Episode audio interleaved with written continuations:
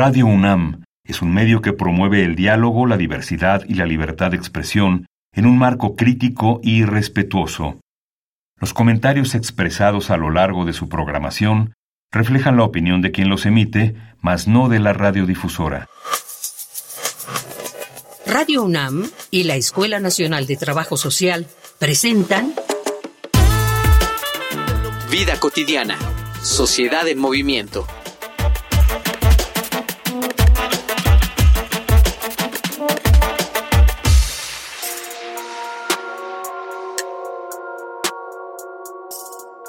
A menudo, los detractores del lenguaje incluyente aseguran que éste solo destruye el idioma o, cuando menos, lo dificulta. Aseguran, por ejemplo, que decir todos en masculino incluye a personas de ambos sexos.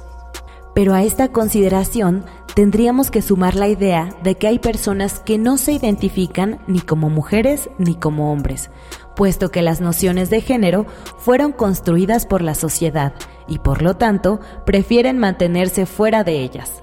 Es curioso cómo se asegura que todos es una palabra general, pero todas se siente muy específica.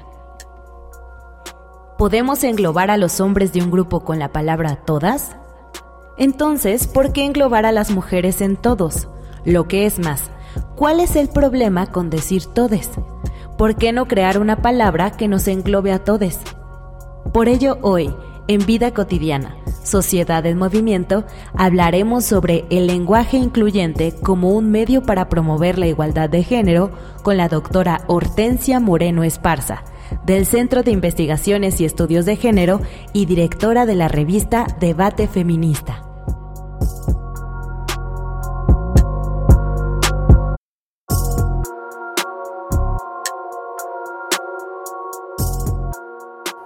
Muy bonita tarde, soy Ángeles Casillas. Hoy hablaremos sobre la importancia del lenguaje incluyente, el cual pues definitivamente va más allá de una letra, de una forma gramatical. ¿Cómo puede esta distinta forma de comunicación incidir en nuestras relaciones cotidianas y cómo puede contribuir a la construcción pues, de lo que aspiramos muchas y muchos, de una sociedad más justa e igualitaria. Quédense con nosotros, analicemos juntas y juntos este tema. Facebook, Escuela Nacional de Trabajo Social, ENTS, UNAM. Twitter, arroba ENTS, UNAM Oficial. Instagram, ENTS, UNAM Oficial.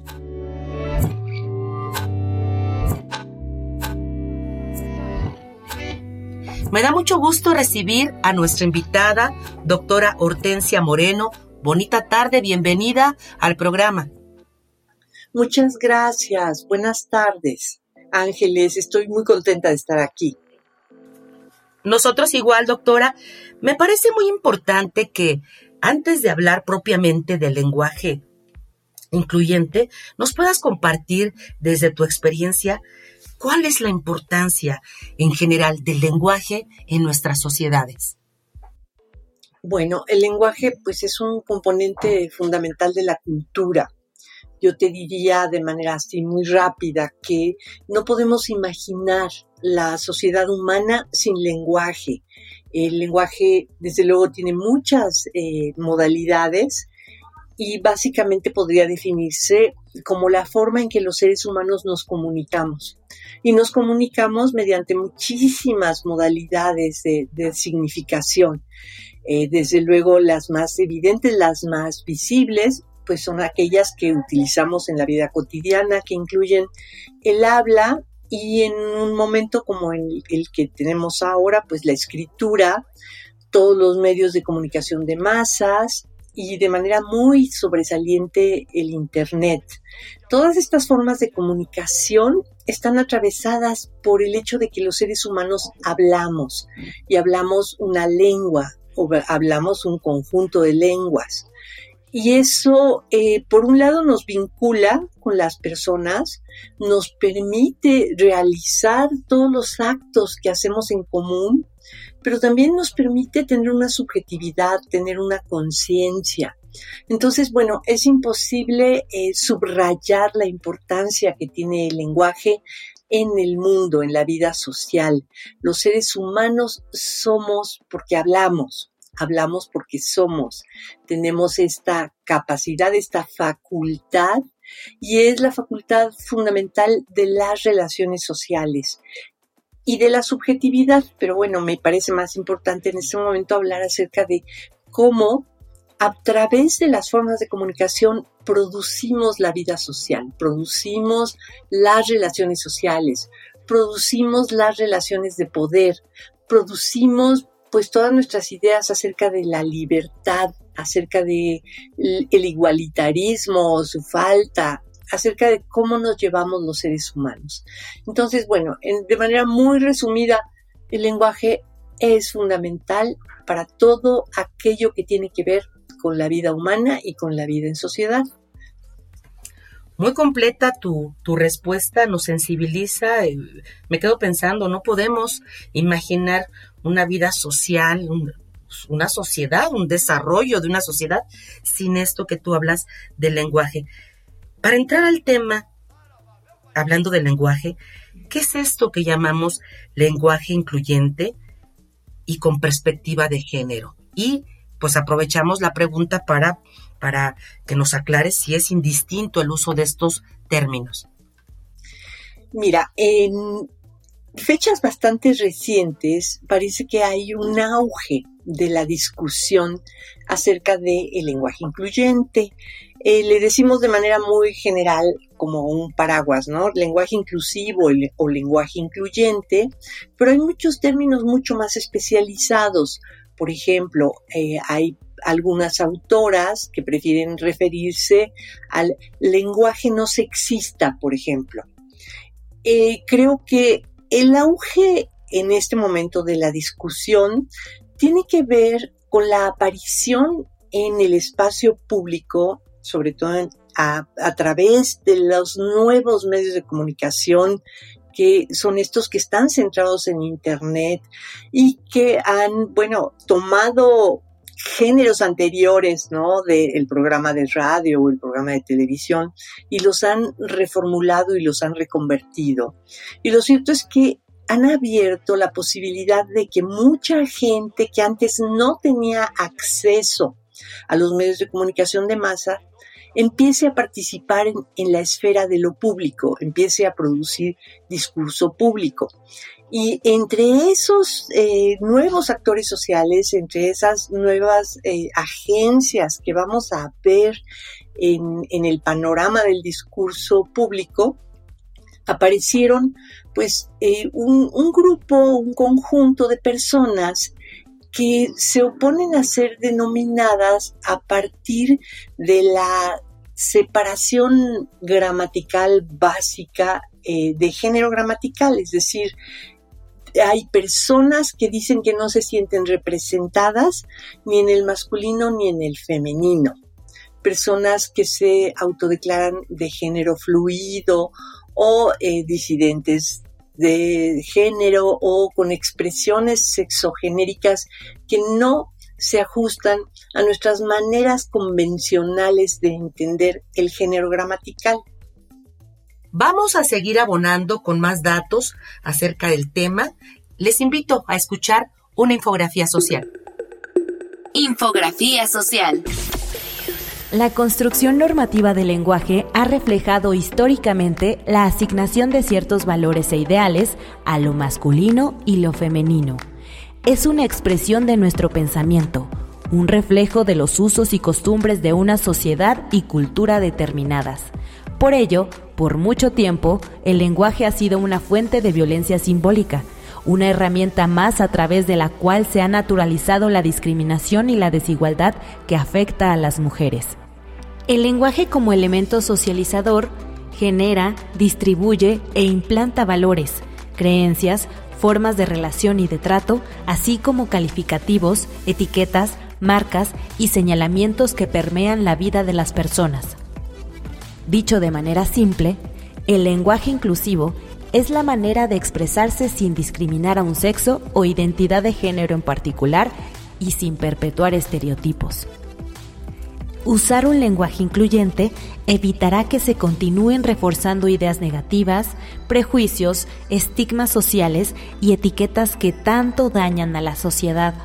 Además, podrá servir a toda aquella persona en su vida cotidiana para que en sus relaciones diarias contribuya desde el lenguaje a la construcción de sociedades más justas, igualitarias y equitativas basadas en el respeto a la dignidad humana y al libre ejercicio de derechos y libertades fundamentales.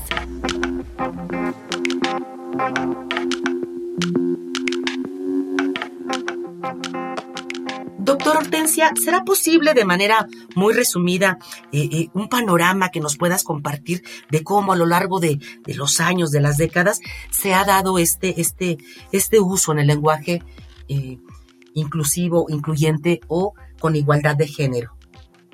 Tenemos que pensar el momento de la segunda ola del feminismo, que fue eh, donde empezó a discutirse acerca de la propiedad o falta de propiedad, digamos, de las formas de denominarnos, porque en ese momento, estamos hablando de los años 70 del siglo pasado, en ese momento, en, la esfera del discurso público, en lo que denominamos la lengua estándar, la forma predominante de eh, la nominación, la forma predominante de eh, pensar que abarcamos a las personas cuando hablamos, es el género masculino genérico. El masculino genérico, pues es fundamentalmente una forma gramatical que se ha postulado como aquella que incluye a hombres y mujeres. Entonces no decimos las investigadoras y los investigadores, sino que dentro de la lógica de la lengua estándar tenemos que decir nada más los investigadores y quien escucha tiene que entender que en ese los investigadores están incluidas las mujeres. En la década de los 70 empezó una especie como de rebelión en contra de esta lógica y empezó además a haber una participación mucho más activa y mucho más potente de mujeres en, el, en la academia lingüística, en la academia de la filología, de los estudios literarios, de los estudios culturales. Y esta participación además permitió ampliar el conocimiento que se tiene acerca de cuáles son nuestras, eh, nuestras costumbres lingüísticas. Entonces, pensemos estos dos momentos. Por un lado, el inicio de la discusión acerca de cómo debemos ser denominadas las personas por lo que respecta al género gramatical en particular, pero también una investigación muy interesante acerca de cómo el lenguaje produce estereotipos de género, acerca de cómo en el lenguaje no hay igualdad de trato para mujeres y hombres, acerca de cómo el lenguaje sirve para invisibilizar las aportaciones de las mujeres, en fin, una crítica muy importante acerca de usos del lenguaje que se reconocieron como prácticas sexistas y luego después, 50 años más tarde, la aparición de sujetos sociales que están reivindicando para sí formas nuevas de, denominación, es decir, que dicen, eh, a mí no me sirve que me digan en masculino o en femenino, yo lo que quiero es ser denominada, por ejemplo, con una E, o quiero que en lugar de la marca de género gramatical en la escritura aparezca una X o aparezca una arroba o aparezca un asterisco, etc. Los dos movimientos se suman y coinciden de manera muy importante en, una, en un cuestionamiento que es el cuestionamiento generalizado, digamos, el que genera la disputa más agria y más, eh, más visible en los medios de comunicación, que es si el masculino genérico funciona o no funciona. Y ambos posicionamientos lo que van a reivindicar es que en efecto hay, hay un, un problema con el masculino genérico. Entonces, bueno, empiezan a aparecer, sobre todo, yo creo que a principios del siglo XXI, una enorme cantidad de guías que provienen de instituciones o que provienen de organizaciones en donde hay una participación importante de mujeres, pero sobre todo de mujeres feministas. Y entonces esta aparición de guías es la que va a ir informando lo que conocemos como el lenguaje inclusivo o el lenguaje incluyente o el lenguaje no sexista o el, en, fin, tiene una enorme cantidad de etiquetas, pero todas coinciden en general en hacer una serie de recomendaciones para las personas que participamos en el espacio del discurso público que estas recomendaciones hacia donde se dirigen es hacia evitar, por un lado, los usos sexistas. Los usos sexistas que sexualizan el cuerpo de las mujeres, que reproducen los estereotipos de género, que invisibilizan las aportaciones de las mujeres, en fin, todas esas formas que están, digamos, en la tradición oral e incluso en la tradición escrita, en que de pronto ciertos usos pueden ser insultantes o pueden ser eh, producir una, una idea de inferioridad de las mujeres, etc. Desde tu experiencia, ¿Cómo visualizas estos cambios, estas adaptaciones que se han dado con el lenguaje de, incluyente, principalmente en estos momentos de pandemia y pospandemia? Nuestras comunicaciones en el espacio público se volvieron mayoritariamente digitales, digamos, en que verdaderamente eh, hubo un auge importantísimo de las comunicaciones a través de los medios de comunicación y la muy reciente visibilización de sujetos sociales a los que podríamos denominar de la disidencia sexual o de la disidencia sexogenérica, cuya presencia en el espacio público lo que viene a subrayar es una yo diría una rebelión en contra del orden heteronormativo, es decir, en contra de la idea muy generalizada de que los seres humanos eh, podemos ser clasificados solamente en dos categorías, la categoría hombre y la categoría mujer, y que esas categorizaciones son exhaustivas, o sea, que cumplen a toda la población. La presencia de personas que dicen esa clasificación a mí no me alcanza y creo que genera la necesidad de expresar este fenómeno también de manera lingüística. Y allí yo creo que pues la presencia del, lenguaje incluyente eh, es complicada, sobre todo porque no solamente está señalando la necesidad de hacer eh, una revolución en el lenguaje, sino que está visibilizando, por un lado, la desigualdad persistente entre los hombres y las mujeres y por el otro lado, la existencia de seres humanos que no se ajustan a la lógica heteronormativa, que no se ajustan a la idea de que somos hombres o mujeres y además a las mujeres les gustan los hombres y los hombres les gustan a las mujeres y hacen parejas, etcétera. Entonces creo que ese es así en un resumen muy apretado, muy rápido, el tema del lenguaje incluyente. Muy interesante lo que nos compartes. Ahora nos toca escuchar las voces de otras personas, en este caso de jóvenes universitarios ¿Qué piensan sobre el lenguaje incluyente? Vamos a Voces en Movimiento. Voces en Movimiento.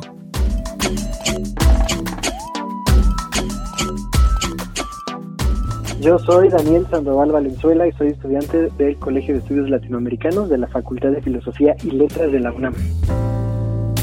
Yo lo que opino acerca del lenguaje inclusivo es que es una buena manera de poder crear comunidad a través del lenguaje. ¿A qué me refiero? Que a través de las palabras y a través de como la manera de expresarnos, poder hacer que las demás personas se sientan parte de algo, se sientan parte de una comunidad, se sientan parte importante de la conversación, digámoslo así. Me gusta, sí me gusta, porque creo que como estudiantes estamos como en el proceso en donde estamos aprendiendo y reaprendiendo un montón de cosas y siempre tener estas expresiones inclusivas hacen que pues, se propicie de mejor manera la igualdad, el respeto hacia las otras personas. Y también creo que es importante siempre a través de nuestro lenguaje poder saber que estamos siendo correctas y correctos, ¿no? Y, estamos como haciendo que las demás personas se sientan parte de lo que decimos y de lo que hacemos. Hola, yo soy Pablo, estudié la carrera de Historia en la Facultad de Filosofía y Letras.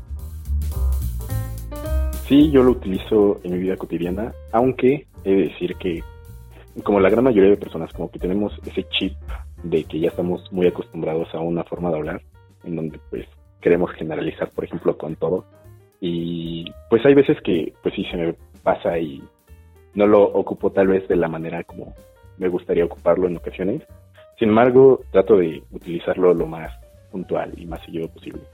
Un ejemplo fue que hace poco estuve en una capacitación, entonces ahí nos juntamos varias personas, entre las que se encontraban varias personas no binarias. Y pues igual, o sea, a veces se nos pasaba al momento de, expresarnos de todas las personas que estábamos ahí. Nada más decíamos todos o todas. Y de repente era como de, ah, todos. Entonces creo que pues eso igual ayuda mucho, ¿no? Que las personas no se sientan como desplazadas. Entonces pues sí, trato de usarlo lo más que se puede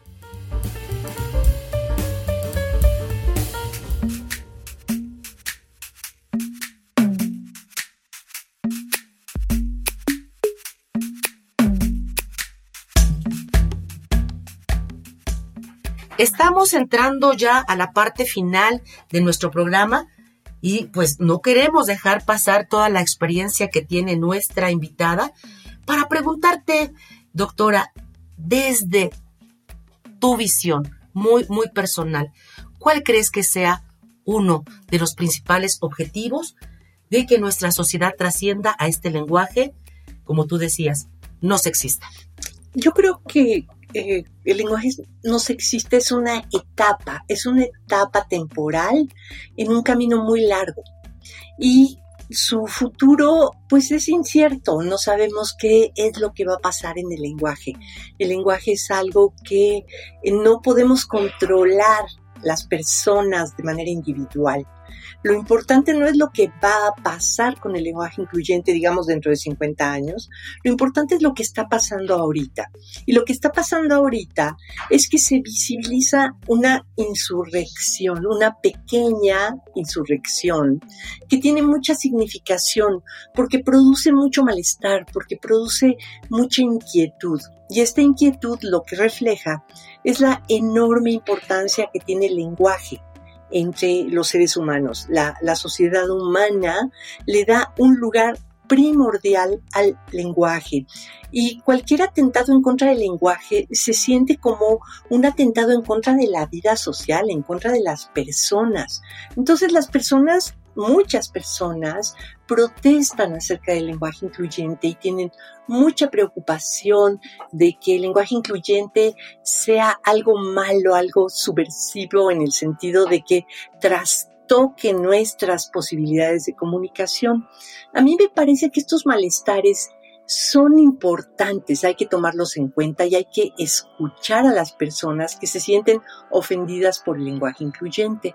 Pero creo que el trabajo también lo tienen que hacer las personas que escuchan el lenguaje incluyente y que tienen que reflexionar acerca de por qué les resulta malsonante, por qué les resulta peligroso, por qué les resulta innecesario.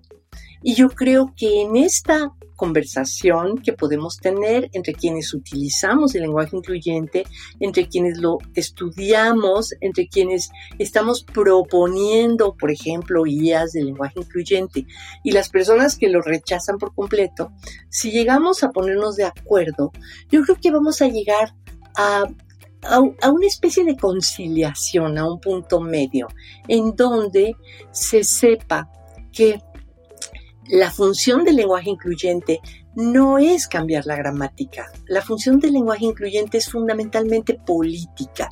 Y lo que quiere hacer el lenguaje incluyente es llamar la atención acerca de situaciones sociales que son situaciones fundamentales y que tienen que ser discutidas en el espacio público por la mayor cantidad posible de sujetos sociales, pero de manera muy, muy preponderante siempre tienen que estar, por un lado, las mujeres y también aquellas personas que no se identifican con la gramática de el sexo femenino y el sexo masculino o el género femenino y el género masculino, sino que están buscando nuevas formas de expresión que reflejen con un poquito más de eh, exactitud sus propias eh, vivencias. Cuando tú comentas esta parte de, de poder llegar a una conciliación, a un punto medio, si se alcanzara, doctora, ¿podría el lenguaje incluyente incidir en, la prevención o disminución de violencia y discriminación de género? Híjole, es, que eso ya es pedirle mucho al lenguaje.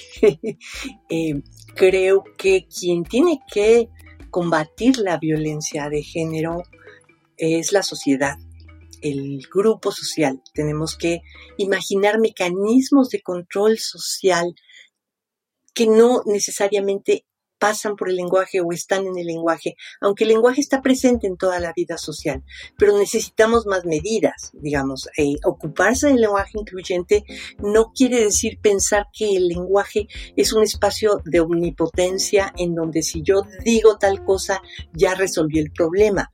No, es un trabajo coordinado. Entonces tenemos que actuar en todas las esferas y el lenguaje es una de las esferas, pero no es, yo creo que, es decir, no podemos prescindir de ella, pero no podemos confiar en que si hablamos con lenguaje incluyente ya se resuelvan los problemas, no para nada, al contrario, eh, es una forma de subrayar que hay un montón de tareas que hay que hacer y entre esas tareas está producir leyes, producir formas organizativas, producir eh, eh, herramientas educativas, etcétera. Doctora Hortensia Moreno, quiero agradecerte el que hayas compartido con nosotros a nombre de la Escuela Nacional de Trabajo Social y por supuesto de Radio UNAM. Muchísimas gracias por haber estado. Acompáñame por favor. Agradecer también en producción a nuestra productora Ivonne Gallardo, la información que nos prepara Carolina Cortés, Carla Angélica Tobar, por supuesto, la coordinación de la licenciada Roxana Medina. En especial, siempre agradezco a todas las personas que nos escuchan y hacen posible nuestro programa. Soy Ángeles Casillas, confío en que podamos coincidir en nuestra siguiente misión. Excelente fin de semana. Vida cotidiana, sociedad en movimiento. Es una coproducción entre Radio UNAM y la Escuela Nacional de Trabajo Social.